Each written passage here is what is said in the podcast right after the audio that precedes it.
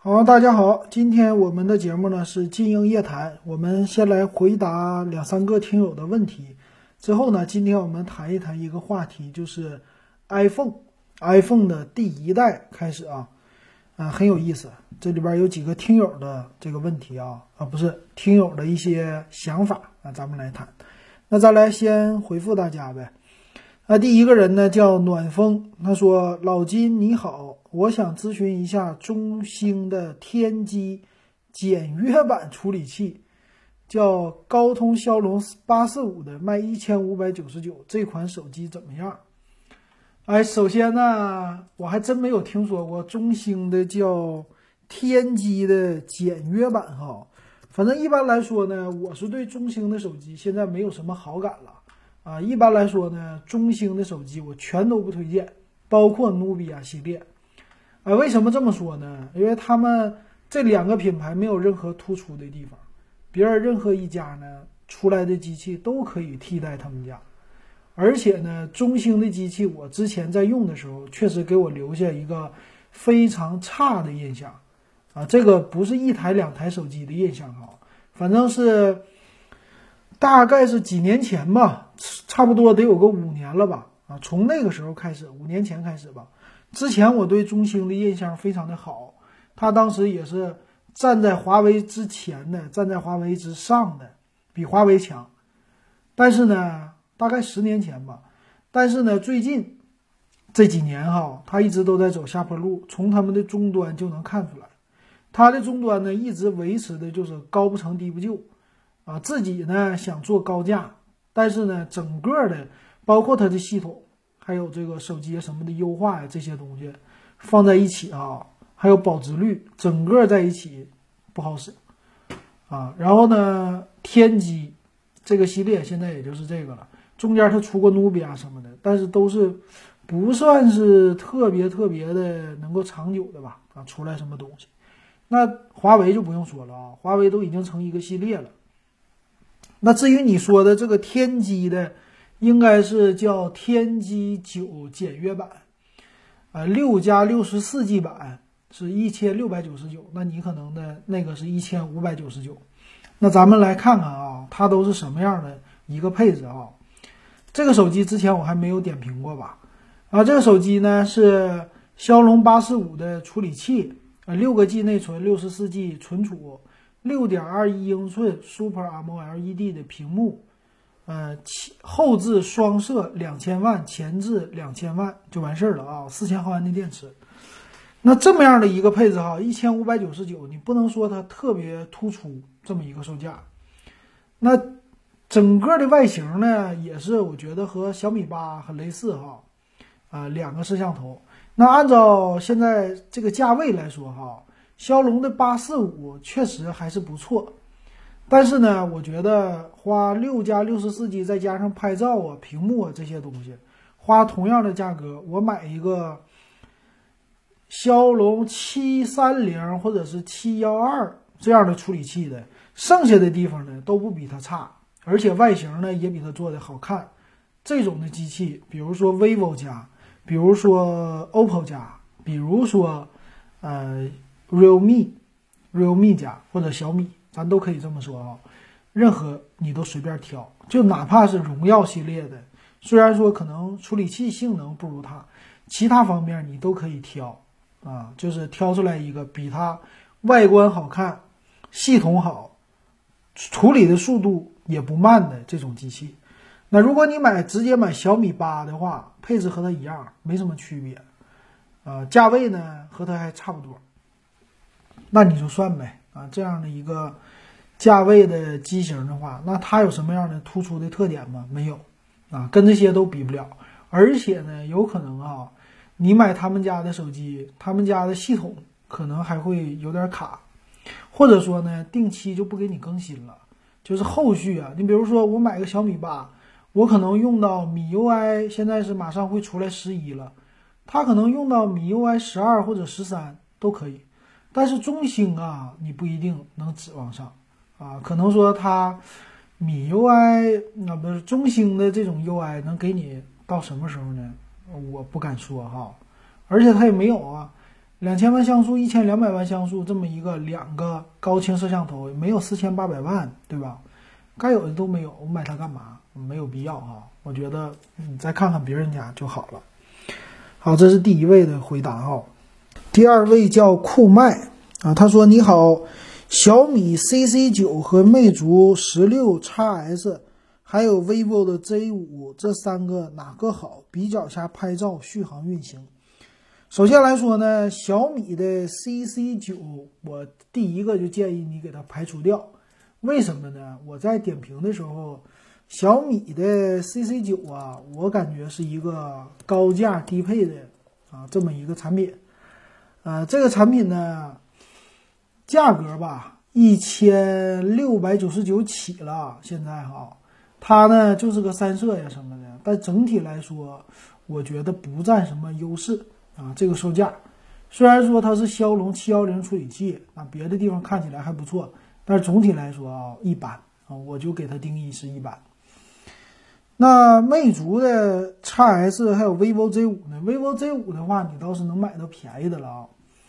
这个小米的 CC 九是六加六十四 G 的，哎，那正好啊，同样的售售价呢，咱拿刚才那个中兴的天机来说，那跟这个小米 CC 九我拿出来，直接除了处理器不如它，其他都顶过它，对吧？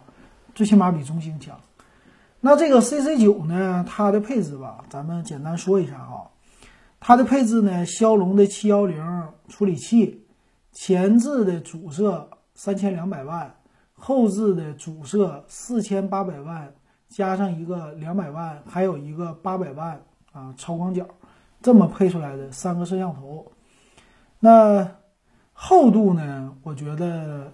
它的厚度我看啊，八点六七毫米，我是觉得它的厚度稍微有一点厚啊，有这个问题啊。呃，屏幕呢，AMOLED 的这种屏啊，一千六百九十九的价位，啊，这是限时优惠了一百块钱哈。啊，主要的这个小米 CC 九的问题呢是处理器，也就是一个骁龙七幺零的处理器，而且厚度特别的厚啊，这是它不好的地方。然后可代替的手机一大堆，那就。暂时先不说哈，然后你说的魅族十六 x S，这个魅族十六 x S 的话呢，呃，同价位比起来呢，首先这个外观你能不能接受啊？它的外观属于是那种上下对称式屏下指纹解锁，啊，这个售价也确实啊，一千四百九十九。简单给大家捣鼓一下，啊，处理器呢，我还都好好久没看了啊。看看这处理器，点评完就忘。啊，处理器啊，简单看一下。首先来说，它叫后置啊，后置也是三摄。后置的三摄呢是啊，一个是我看四千八百万加八百万加五百万这么一个三摄啊，四千毫安的电池，然后骁龙六七五的处理器啊，六加六十四 G 版，八点三毫米的厚度。呃，前置一千六百万像素，那 OLED 屏幕六点二英寸，那这个呢？你看啊，比小米的 CC 九便宜了啊，便宜了两百块哈。那总体来说呢，差就差在处理器上了啊，这个外观啊，差在这两方面，其他方面呢，厚度算是比啊那个谁薄了啊。但是这个骁龙六七五呢，卖一四九九，总体来说。稍微有那么一点点的高啊，我是觉得啊，稍微有那么一点点高，但是还是那句话，比中兴的天机强太多了，是吧？啊，中兴天机一千五百九十九，也就是 CPU 处理器比它强，其他方面都没有这个手机好看。三个摄像头呢，对吧？那再来说这个 vivo 的 Z 五，vivo Z 五啊，不是 Z 五 X 对吧？vivo 的 Z 五哈。vivo 的 Z 五的价位呢，也是一千四百九十八啊，也是六加六十四 G 起，然后现在呢再便宜一百块钱，它是一千三百九十八，在京东上有券儿。它的处理器呢是我看看啊，它的后置摄像头呢也三个，四千八百万、两百万和八百万啊，这么一个三摄啊，处理器呢骁龙的七幺二处理器。啊，厚度呢八点一三毫米更薄，前置三千两百万像素 AMOLED 屏幕。呃，简单来说，从参数上比呢，它和小米的 CC 九有一点像啊，然后它的价位也是比较低的，跟这几个比啊，啊，四千八的主摄也有了啊，副摄呢虽然有个两百万，但是也都凑合了，毕竟有超广角这么一个功能。那这三个手机啊，总体来说比起来的话，其实电池啊什么的，首先第一个淘汰的就是小米的 CC 九。那我觉得 vivo 的 Z 五，毕竟它便宜啊，便宜的情况下呢，那买的买的就可以啊。我首先从参数上，我觉得啊，这个 vivo 的 Z 五首先可选这三个比，其次呢是魅族，最后呢是小米的 CC 九。啊，魅族的主要就是问题啊，是它的屏幕太不一样了。你是否能够啊觉得它这个屏你能接受啊？这是最大的问题。能接受的话，买魅族也不是不可以哈。毕竟魅族的系统我觉得还是挺喜欢的，比较干净做的，设计不错哈。那这个 vivo 的 Z 五一千三百多块钱也还是可以的了，虽然 realme 的更便宜。，realme 的价位稍微更低一些啊，但是这个 vivo Z 五也凑合了，其实也可以的哈。总体来说，呃，从它的参数上来看，这个性能是，嗯，挺均衡的了啊。处理器也不低，对吧？内存也够了，就是存储六十四 G，看起来稍微小一点，但是我现在的六十四 G 的存储的手机我也没用完呢，我还有十一个 G 呢。十一个 G，我这里边要是删除一些东西，我可能还剩个二十多个 G，啊，就是照片啊，或者是啊一些没用的 APP 啊，所以六十四 G 不算是一个让你的存储很紧张的一个东西。而且呢，vivo 的 Z 五啊，它和小米的 CC 九都是用的 Super AMOLED 屏幕，这个屏呢，首先来说更好，它占的优势就是屏薄、价格低、厚度少。这三个里最低的，那肯定先选这个了，毕竟对吧？同样的价位嘛，那价位更低，当然选这个了。啊，这种千元机无所谓品牌，主要是来说要看就是质量啊。一个当然品牌是也是挺好的啊，品牌的话第一位的哈。品怎么说呢？不能说特意第一位，但总要来看哈。从性价比的角度啊，这些我觉得你选这个还是可以的啊。这是我给你的一个回复。行，那感谢大家的提问哈。如果你们也有问题的话，你可以加我的微信 w e b 幺五三，呃，三块钱现在是入电子数码点评的群啊。我们的群呢，现在有第一个群哈，三百七十六个人，我们马上到四百个人，就也还有二十四个名额，三块钱我们就。呃，第一个群就满了，然后建第二个微信群，这个呢就五块钱入群。将来我肯定涨到十块钱，这个放心吧。可能第二个群结束，咱们就涨到十块钱了啊。行，那下一个呢，我们就来说一说 iPhone 了。首先呢，我得特别感谢我们的听友，真是喜欢听我们的节目，而且呢，愿意给我们的节目就来一些新花样。所以呢，我们的这位听友啊，他不愿意让我透透露姓名，我也就不说他的名字了。但是非常感谢他呢，特意给我留言说有两个设备给我，给我什么了呢？一个是 iPhone 的第一代，一个呢是 iPhone 四，给我寄来了这两款手机，而且特别细心哈，在给我寄过来的时候，这两个手机的数据线保存的完好。还有给我了一个苹果的耳机，都寄过来了。另外呢，还特意写了一个纸条，告诉我，呃，要注意一下啊，慢慢的拆封。所以特别的感谢我们这位的听友哈。所以拿到 iPhone 第一代啊，令我就非常的怎么说，非常的高兴啊，啊，也是非常惊喜的，因为我之前呢从来没有摸过 iPhone 的第一代。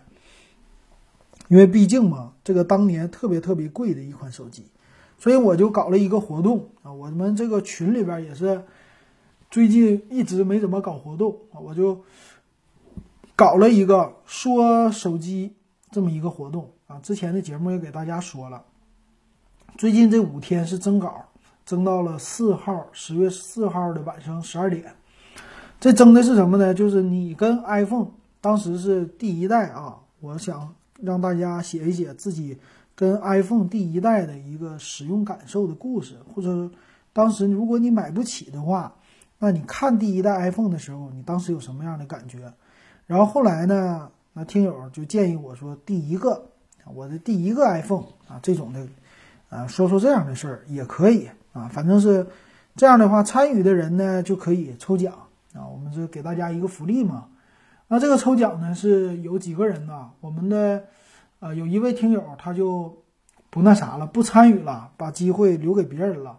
那除了他之外，哈，参与的人数啊，参加抽奖的一共是八个人啊。我们群里边的这些小伙伴啊，一个叫一只猫，葛老板，肉肉的小肚腩，秋萍，JZG，我是一个兵，徐鑫，还有人在旅途加点油，一共是他们八位。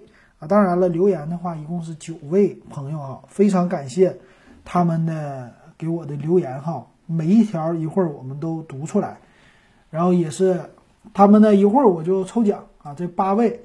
抽奖呢抽出来一位啊，送给他一个小米的小米的小音箱，这个是四十九块钱的一个随身的音箱哈，到时候就我会。啊，抽奖一会儿结束节目的时候啊，咱们就计时来抽奖吧。然后我，然后我通知他，把奖品就给他寄过去了。以后没事儿呢，我再搞一搞这方面的。啊，我家里边还有挺多设备，当然这个是全新的啊。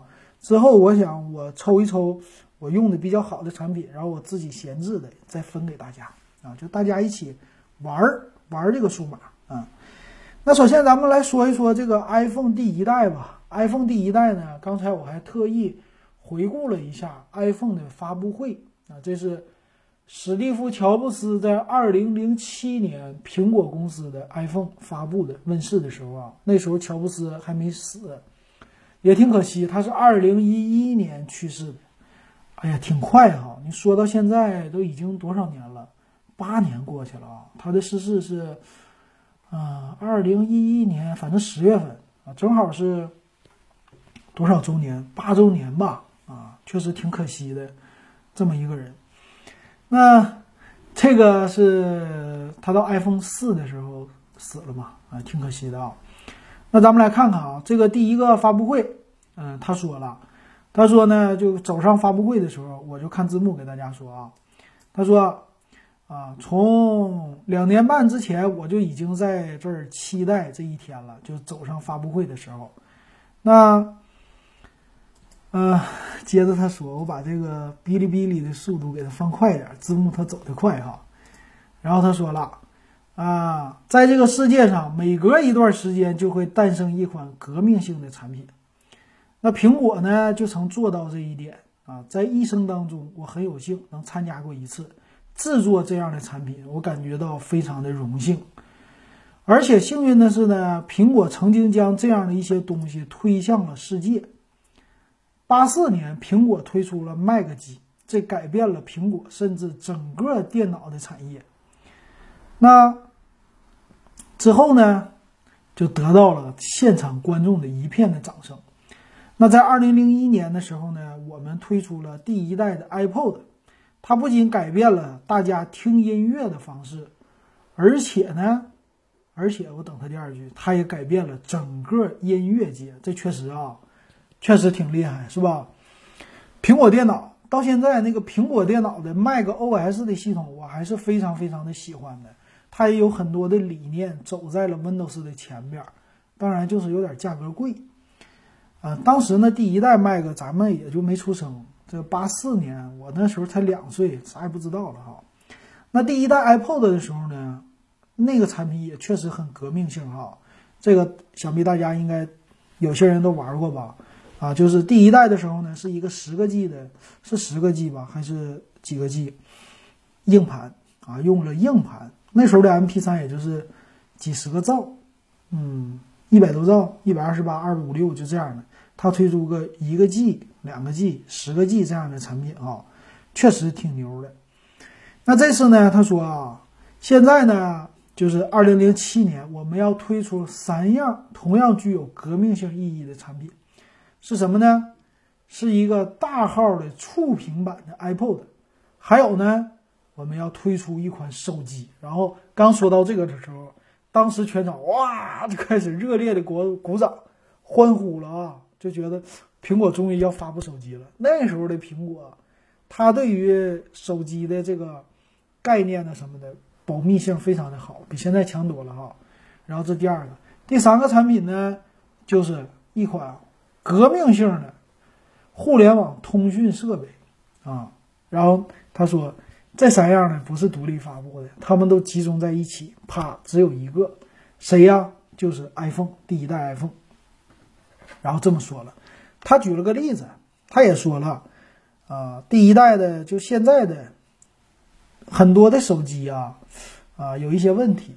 当时啊，有什什么问题呢？一些手机呢非常的智能，一些手机呢就是非常的好用，但是呢，他们都有一个特点，就是。身上都有一个键盘，啊，或者说很多键的，就觉得这个屏幕呢，或者整个手机拿在手里啊，利用率特别特别的低，啊，就是有一些这个键盘觉得有点占空间啊，所以它推出的啊，苹果的理念就是 iPhone 推出一个概念，只有屏幕，只有一个按键，给你解决搞定。这个在在当时简直就是划时代的一个产品了，啊，这个产品简直是大家觉得太惊艳了哈！就是苹果的这种叫极简的设计啊，或者说叫极简极简主义吧，啊，你要看乔布斯传的话，他也确实给家里边就放一个沙发，或者沙发都不放，就买个公寓全空的地上就坐地上，费了半天劲才买了一个沙发，是吧？那这款产品呢推出的时候啊，当时发布会我当然没有看直播了，但是后来一看，觉得太惊艳了。哇，它怎么就能只有一块屏幕呢？啊，当时的手机屏幕能触摸，当时的啊这个触摸的都属于是最高级的手机能触摸，但是苹果提出来的触摸呢是屏幕啊。不仅大，三点五寸的这么一个屏幕，不仅大，而且呢，它支持多点触控啊，这个是他们家推出的啊。现在来说毫无新意哈，但是当时可以放大缩小，完全用手指头，这个在当时的诺基亚操作系统上简直就是不可实现的。诺基亚我们用过那个智能的 S 六零的系统，你要点大，就是有个放大镜是吧？点大。一点它大，一点一大，就觉得整个的特别的卡顿，而且交互特别不好。但是到了苹果这儿，你随便打开一张照片儿，而且这交互也漂亮啊。然后双指，啪就缩放了，而且缩放的时候，这个动画啊，它是属于这个叫光滑的，或者是这个是什么没有卡顿的哈。哎，说放就放，说小就小，说说大就大，这个简直。太不可思议了啊！而且呢，整个手机上都是屏幕，这一点上也是挺吓人的啊！全是屏，一块手机全是屏。你的功能呢，交给了每一个 APP 啊，这么出来一个概念，APP 直接呢，你想用什么东西，一点就可以了。想打电话，一点，然后有一个非常漂亮的过场动画打开，哇，这个太牛了！而且图标的设计，它就是和当时的苹果的概念，Mac，就它这个 Mac 电脑的概念一样，iMac，什么概念呢？就是把我的电脑上的图标，我给你用在手机上。那个时候的苹果电脑的图标确实非常的漂亮。二零零七年的时候，我当时是第一台苹果的电脑，是在二零零六年买的一个小饭盒 Mac mini。我真的就是自己，到后来多少年了，可能是五六年前，我才真正拥有，就公司的啊给我的第一台，也没有年，差不多五年，第一台 MacBook Air 这个笔记本电脑。之前呢，我没有钱或者没有机会用到苹果笔记本电脑，那觉得老高端老高级了，我就只能用得起呢，就是 Mac mini。所以，二零零六年的时候，我拥有一台自己的 Mac mini 的小饭盒，但是屏幕，抱歉，买不起苹果；键盘，抱歉，买不起苹果；鼠标，抱歉，买不起苹果。配的全都是 PC 的键盘鼠标，但是那我还觉得整个的苹果系统比 Windows 好看太多了，而且的动画放大缩小，它底底下不有一个这个图标栏吗？叫 Duck 或者叫 Dock。这个栏呢，它的图标缩放变大变小啊，整体太漂亮了啊。后来有 i i iPod，有 iPod 以后，它有 iTunes iTunes 这个软件哈，也觉得非常的神奇啊。这就是我对当时苹果的一个看法。然后后来呢，它在二零零七年推出了 iPhone 的时候，iPhone 上的 APP 的图标哇，和电脑上的一样，长得也一样哇，这做的太精细了。然后呢，点一下，完全不用鼠标了，是吧？也不用笔触控屏。当时简直很多别人都不敢想象的是，为什么这么大的屏幕不用笔呢？啊，当时摩托罗拉也有啊，摩托的什么 E 系列手机非常牛哈，上面带个翻盖，咔一打开，E 系列，啊就可以点。当时有钱人都买那个，啊，但是得有根笔，是吧？是不是叫那个手机？我已经忘了手机是什么时候拍的了。手机那个当时拍的时候，我我查一查啊。手机这部电影，这个是哪一年拍的呢？是，嗯，二零幺幺年吗？我看一下啊，查到了，手机这部电影上映是二零零三年啊，二零零三年，那确实比 iPhone 早啊。所以当时呢，摩托罗拉的那款手机，我看的时候记忆特别犹新。它不是翻盖的吗？啪一翻盖，然后也有一块大屏啊，这个屏幕也不小。但是呢，它是用手指头的摁啊，或者说用那个笔啊来摁，对吧？而当时是叫什么？那铃声特别特别的牛，叫叮铃叮铃，You have a coming call，就这样的。然后当时那个词儿我都背下来了，就这种感觉哈。所以一看苹果发的这个屏幕比它还大，然后不用笔，完全用你的手指头来操作，哇！下载。软件的时候呢，不再是什么啊一个像诺基亚的什么的这种的市场里边的软件很少，或者又得去别的地方，完全用一个哎 App Store 直接进去，这个市场你就可以下载软件，而且当时好像说有了几千个或者一万个哈，以后会越来越多，而且默认给你带了这么多，哇，这种的感觉就简直了，把整个的手机行业就当时的那种感觉。当然没有颠覆呢，那个时候，但是看起来确实这个太梦幻了，完全是梦幻式的一个手机哈，完全是没有想到的，大家啊，这是当时给我们的震撼。当然，它的售价呢，我已经忘了它卖多少钱了，但是从它发布到现在，其实到了 iPhone 四的时候，四 S 都是五千多块钱。那当时呢，二零零七年五千多块钱哈。这可以至少买一平的房子，当然对大家来说还是有钱的啊。那这个手机五千多，但是当时对我来说可就没钱了。二零零七年那工资能赚个一千多块钱都已经很不错了，两千块工资也很不错了。那五千那简直真是卖肾了哈。但是呢，确实特别特别的牛啊！这就是我当时对。iPhone 的那种感觉，哎呀，现在拿起来这个手机呢，简单来看一下啊，它的样子，前面呢，其实整体的感觉非常的圆润啊，然后是铝合金的这种机身，后边一个苹果的 logo，苹果这 logo 呢也是铝合金的啊，打磨出来的，整个跟拿在手里呢，这个手机非常的有质感，那个呢是一直苹果手机给我的感觉哈，特别的重。啊，金属的这种质感，拿在手里，我感觉第一代和我现在的七 Plus 比起来不相上下，重量啊，我感觉甚至稍微可能比它还重一点啊，稍微有一点这种感觉哈。你也能看出来，当时虽然屏幕这么小，但是感觉沉甸甸的，咱拿在手里，和当时的那种诺基亚呀那些什么塑料盖的这个手机啊比起来。啊，还是稍微比它重一些的啊。后来诺基亚 N 系列也是特别特别的重的。然后呢，那屏幕你就不用说了，又宽又大这种屏。那还有呢，简洁的设计啊。然后背面你能看到，背面呢，侧面哈，它的条特别大。然后经典的经典的三点五毫米耳机接口在顶部，还有呢，它的一个插手机卡也在顶部，还有一个电源键在顶部。手机的左侧呢是所有的按键，就是调音量、静音的，而且是实体键静音。哇，这个到现在一直没变。那右侧呢，非常的简洁，啥也没有。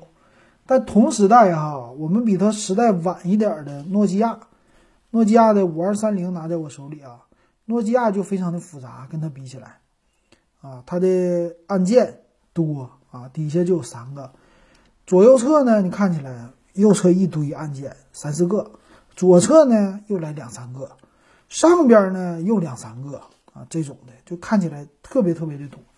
而且还有一点也不一样的是，它无法拆卸电池，是一体化的机身。为什么这么做呀？为了薄啊。虽然说当时啊，这个手机跟现在比起来不够薄了，但是跟当时的诺基亚比起来哈，足足的薄了。至少得有四五毫米之多哈，可以说现在都薄出来快有一台我们的日常买到的七毫米多的手机这么一个厚度了。那从这一点上来说，也是显出来啊，它的设计也是特别有划时代意义、有设计感的。当然了，到了 iPhone 四的时候，比这个 iPhone 第一代更薄了啊，又薄了一个，它比诺基亚薄出来的三四厘。三四毫米的这么一个厚度啊，这是它的特色。像，这简单的我对 iPhone 第一代的印象啊。同时，他给我的 iPhone 四呢，这个大家我估计很多人就更熟悉了啊。iPhone 四呢，当时也是五千多块钱，一个月的一个多月的工资啊，有的人一个月的工资可以买得起一台。但是这个 iPhone 四呢，也是特别特别的耐久，使用起来啊。啊，这个 iPhone 四我就先不多说了。那这个 iPhone 第一代啊，现在运行起来啊，需要滑动解锁。现在很多手机已经没有滑动解锁了啊。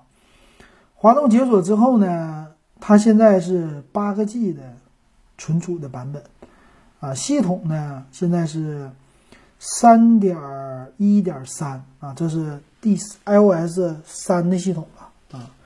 然后它的。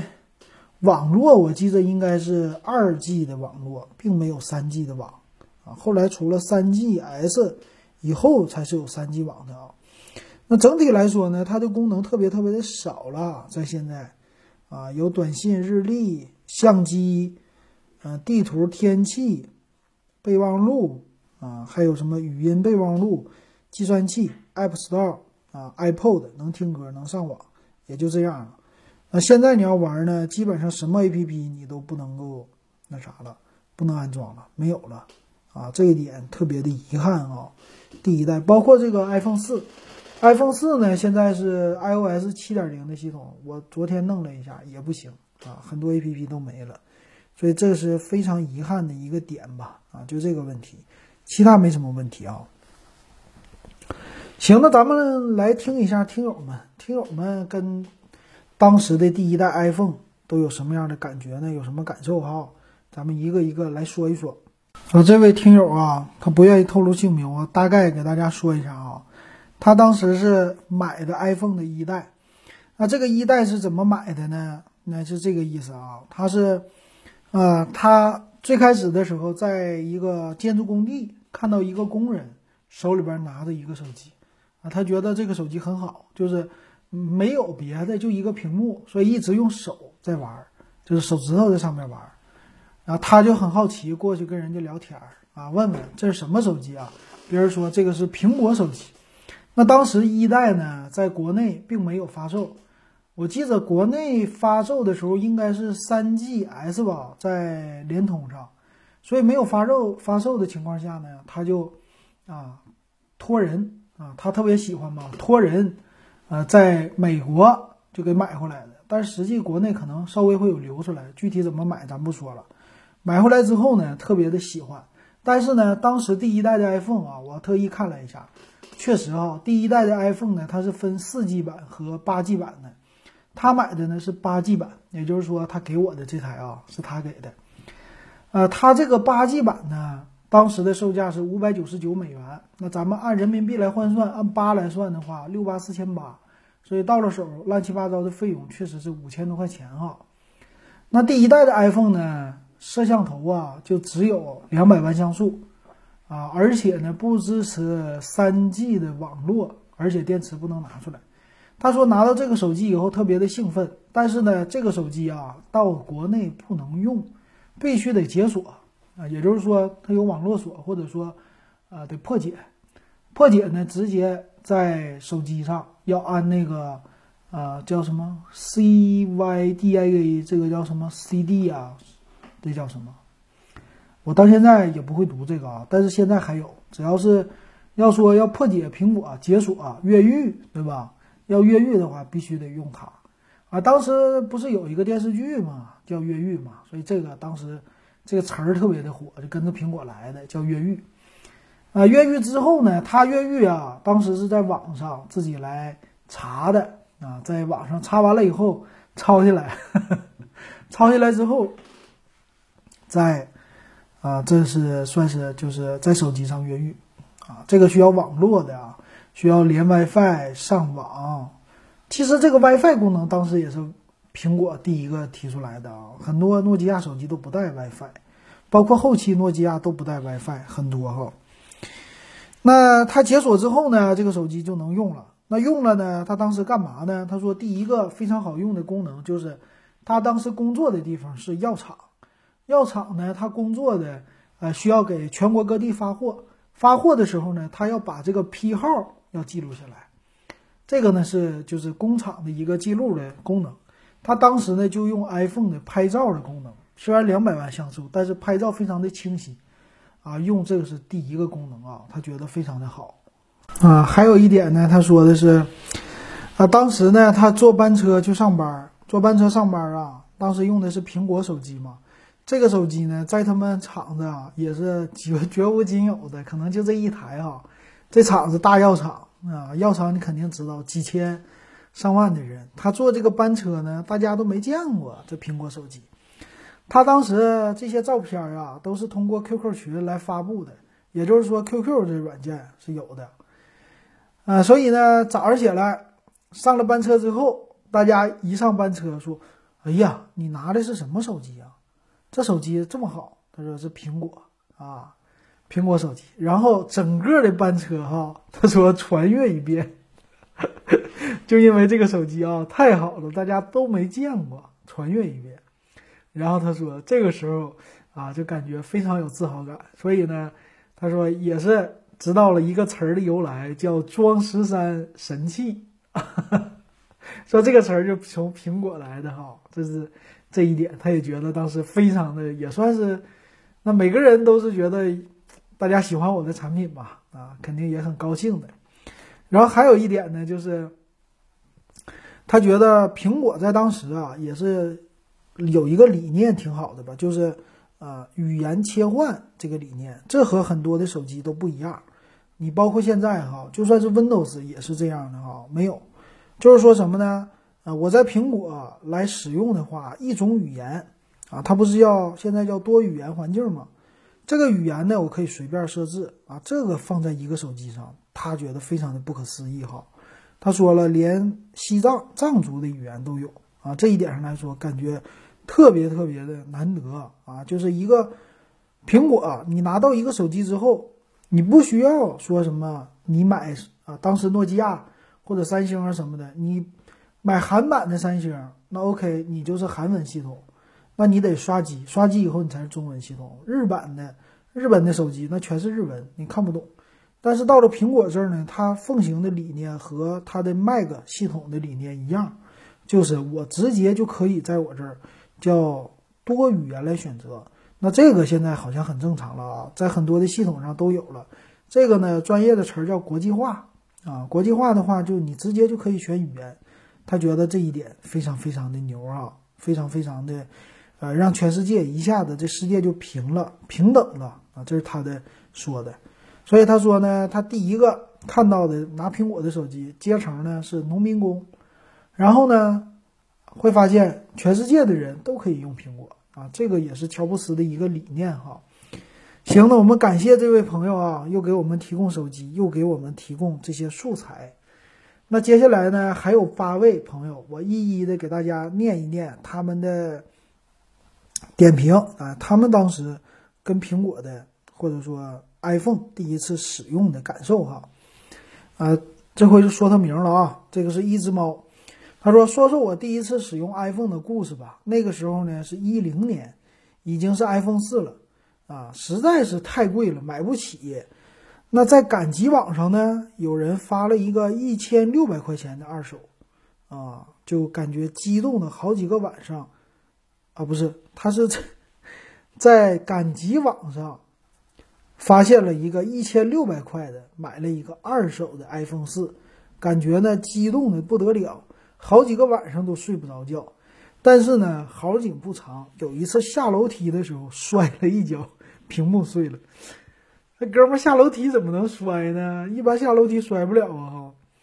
然后就去百脑汇那边换了一个屏，五百块钱。没过多久，我手贱的恢复了原厂设置，结果那台 iPhone 四有一个 ID 锁，我直接就给锁锁机了。啊，这个是当时不懂的，那又拿过去，说维修的说呢要换主板，一千块钱。那说实话呢，我就没有再换了，自己花钱买了一个正品的，啊，就是当时这就算是入坑了啊，入了苹果的坑。二手的呢，就在赶集网上又花五百块钱卖出去了。总的来说，使用了三个月，花了一千五百加五百块钱换了个屏幕，最后卖出去五百，也就是说整个的钱是花了一千五。也就是说，使用三个月，每个月要花五百块钱。其实挺贵的，但是从一零年开始就入了苹果的坑，就因为这个二手手机，从此没有用过安卓系统，名副其实的成了一名果粉。从 MacBook 到 iPod 等等一系列苹果产品都买过，用是真的好用，就是太贵了啊！这是他的评价啊，评论啊，一看你还是挺有钱的啊，能一直买苹果的产品。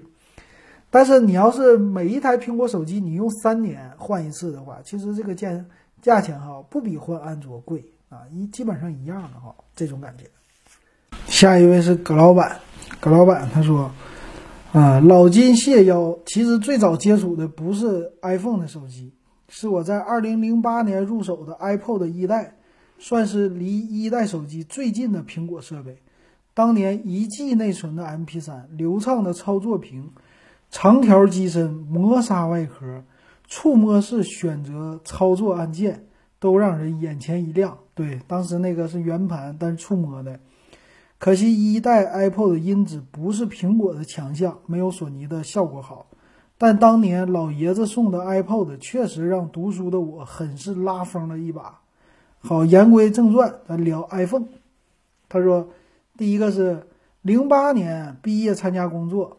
当时从上海回来的领导用着一个 iPhone 一，银色的机身，小巧的外观，最大给人的印象就是大屏幕，没有摩托罗拉那样的折盖儿啊，对呀，确实挺猛，也没有索爱那样全身都是按钮，整个科技感十足，当年商务人士身份的一个象征啊，零八年，啊，当时印象最深的呢就是。像齿轮一样的设置图标，还有一个日历图标。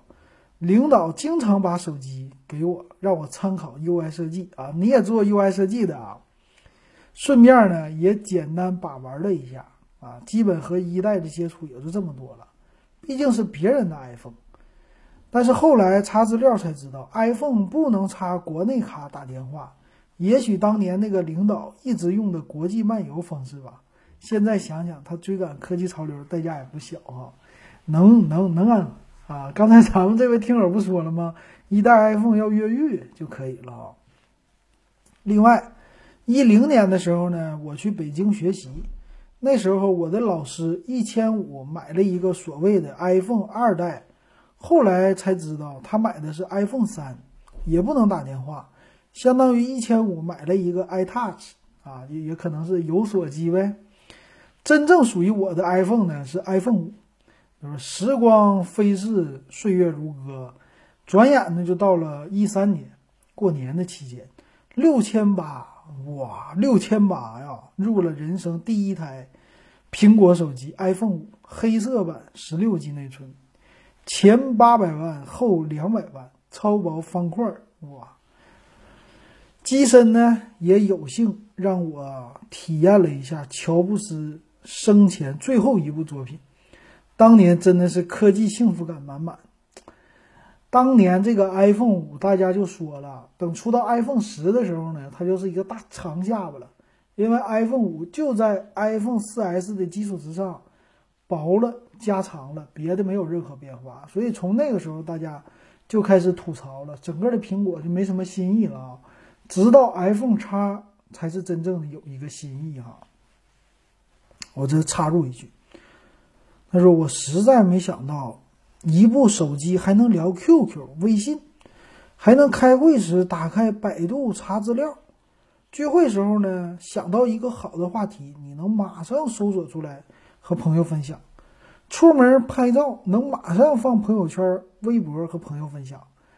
它的信息获取效率是普通安卓机比不了的，同时呢，也是你入智能信息圈子的一张入场券。另外，iOS 系统的生态也是五花八门。我甚至使用 PP 模拟器可以下载当年最热的 PS 游戏《战神》在手机上玩，就是有点卡。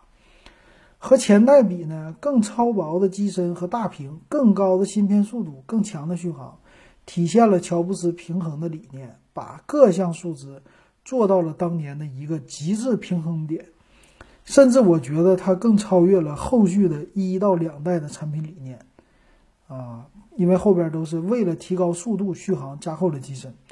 不过内存小和发热是那个年代的一个通病，但是处于手机革新时刻的岁月，拥有一部 iPhone，你就是地铁上最靓的那个仔。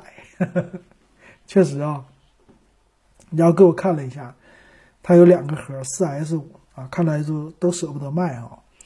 我也是，后来就有钱了嘛，有钱了咱就能买得起二手的 iPhone 了啊。新的肯定不买，到现在我也没买过一台纯新的 iPhone 啊，到现在也是二手的。二手的 iPhone 当时花了两千多啊，买了一个。这个是二零一一年吧，我当时还记个账啊，花了两千二，iPhone 五。一个 iPhone 五，一个五 S，到现在呢，那个五 S 还在用，还能用，八年了，是得有八年了啊，七八年了，或者说六年了，我忘了具体的，换了两次屏幕了，iPhone 五 S 啊，到现在还能用，真的苹果不服不行哈，确实猛。下一位呢叫肉肉的小肚腩，他留言哈，也写了很长啊。呃，第一次接触 iPhone 是大一的时候，苹果五，当时土豪室友买了一个五千多，我拿来试了一下手感，心想这才是手机应该有的性能啊，一点也没有卡顿的感觉，拍照相当于当时手机来说非常的清楚，手感也很好，因为是当时手机里面最薄的，尺寸呢也刚刚好，因为当时屏幕都不大。从此呢，就喜欢上了苹果手机，但是没有钱，经济不允许，只能用小米。我呢是小米的二 S，一直用了三年，到了大四，苹果七都出来了，但是呢，始终没有和五的那种共鸣，因此我花了两千多买了一个翻新的五 S。用苹果和安卓体验最大的区别说一说啊，第一个扬声器。苹果扬声器真的有立体声的感觉，而安卓的呢就是个喇叭而已。第二个呢是震动的效果，苹果的震动感觉非常的好，安卓的体验非常的稍微差一点哈。所以这个也是魅族他们家说啊，我们家的这个什么线性的震动什么多么的好，嗯，你多么的好，参考是谁啊？还是苹果是吧？就这样的。然后咱们之前那位听友也说了，他说后来苹果就变成行业标准了嘛。啊，谁一说手机，只要对标苹果，他就有话题。我比苹果好，或者我对标苹果哪哪哪好啊，就这样。然后接着说啊，他说第三点就是流畅度，苹果的非常的流畅，真的很流畅啊。我指的是平时用，并不是玩游戏啥的，因为这个手机设计出来就不是玩游戏用的。这个五 S 一直用了两年，下一个就是我现在的手机，也是淘宝买的翻新机，当时花了一千七百多买的 SE，用了也有一年多了，目前就是电池不太行了，准备换个电池。新出的这么多手机，很难再有五代和 SE 的这种感觉了啊！这是他的感觉。我呢，现在手里边的 iPhone 啊。啊，我现在手里可真是富翁了啊！当年的那个那个肾呐，我得有多少台肾呢？这基本上我的满肚子里都是肾了啊！有这位听友给的 iPhone 一代、iPhone 四，我家里边收藏的 iPhone 五 S 啊，那 iPhone 五呢，给了那谁了？给了我的一个亲戚家的孩子了啊！所以这就三台了，这算是啊，在那收藏的手机。然后用的呢，还有一台 iPhone 七，iPhone 七 Plus。我这个 iPhone 七马上，这个也是二手的啊，花了三千，将近三千一，因为我做了淘宝的十二期分析，他要了我利息。这个手机马上两年了，这 iPhone 七没有任何卡顿啊，那手机已经出来三年了，一六年出来的，到现在没有卡顿，我非常好，真的给他点赞哈。这个七 Plus 呢是我的主力机型，我现在的小米啊都沦为一个属于接电接电话打电话的东西了。主力机型 iPhone 七 Plus，那这手机也是三年前的东西了，确实啊，牛哈。下一个我真的想买一个全新的，然后用它三年，但是舍不得，还是贵。这肉肉的小肚腩他说的，下一个呢是秋萍啊，秋萍他也说。嗯，谈谈我的第一部 iPhone 手机。我的第一部呢也是五代啊，你看大大家都从五代开始的啊。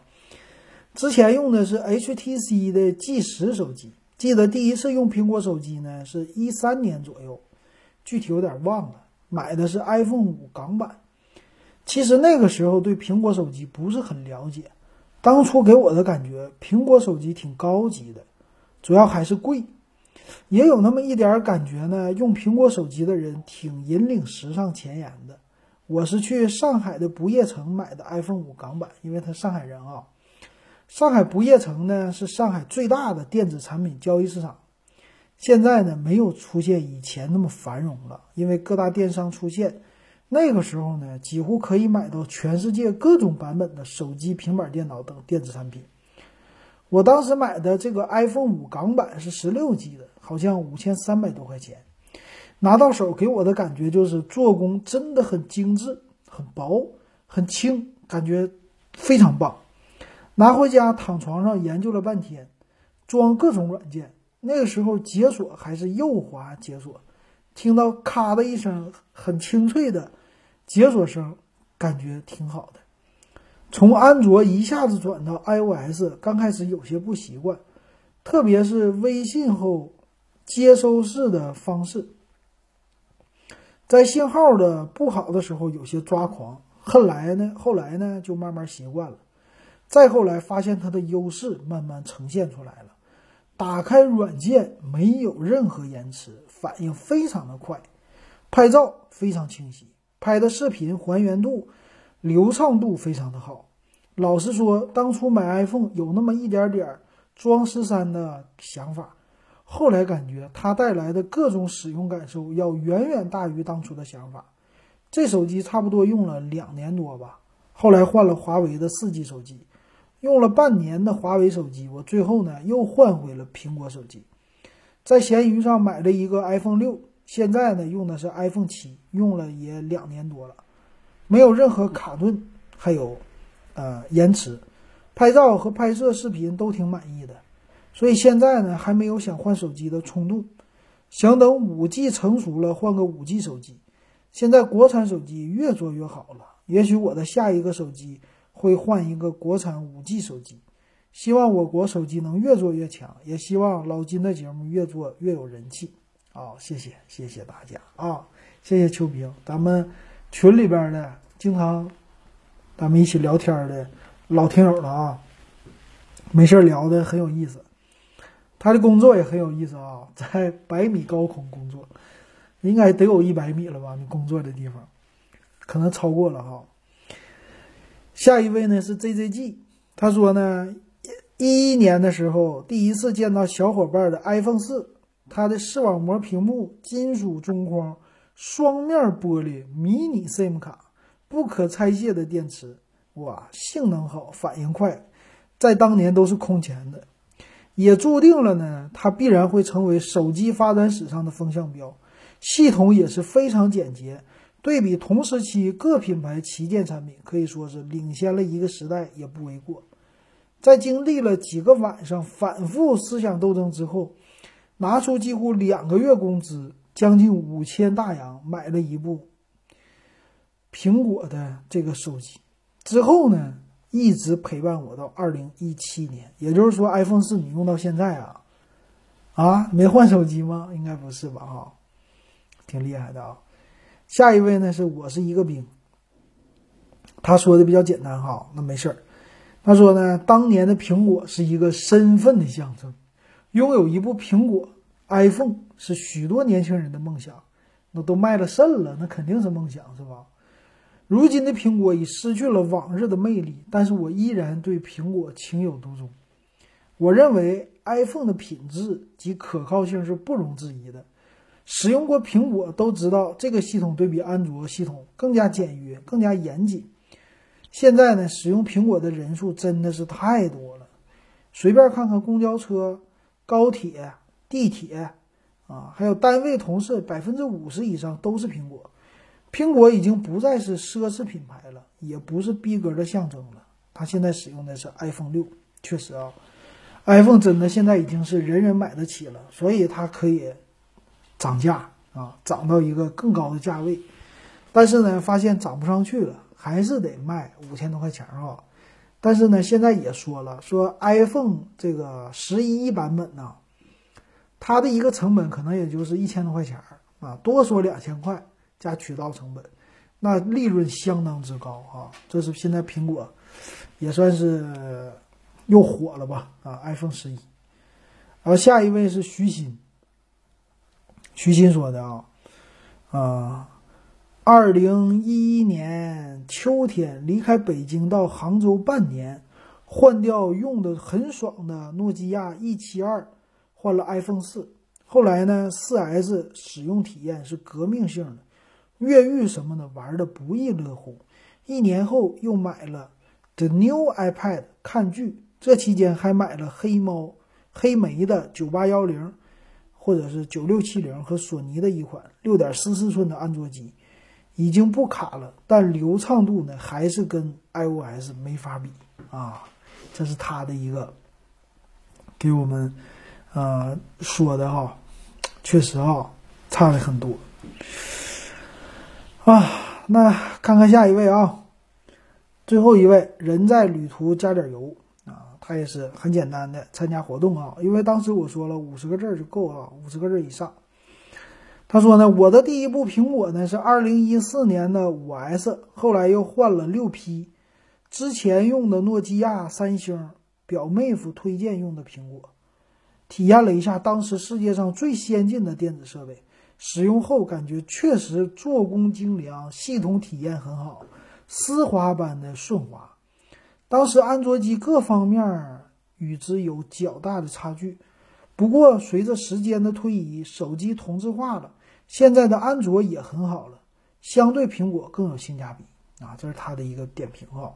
好，那就是以上咱们九位听友哈，这前八位大家给说的，哎呀，确实非常的感谢大家啊，感谢啊给我的留言。那行，咱们现在就给抽奖一下呗，这。八位的听友啊，为了感谢你们，我现在抽奖啊，我给它放在一个抽奖网站里。好，这八位我已经放进去了，然后点开始抽奖。中奖的是谁呢？OK，中奖者是肉肉的小肚腩。好，非常的感谢啊，他是倒数第三个给我们留言的，非常的感谢各位哈。肉肉的小肚腩中奖了，我马上在微信群里边艾特他。啊，也跟大家报告这个消息啊。好，那非常感谢大家的这期的节目的收听。那如果你喜欢，可以加我微信 w e b 幺五三。还有呢，有什么新的话题也可以告诉我，给我留言。有什么问题都可以给我留言。以后呢，咱再给大家做类似这样的活动，哎，也给大家发奖。啊，这样的话呢，听一听大家的那些，呃，当时的那些经验哈，非常的好。好，感谢大家的收听啊，今天咱们就到这儿。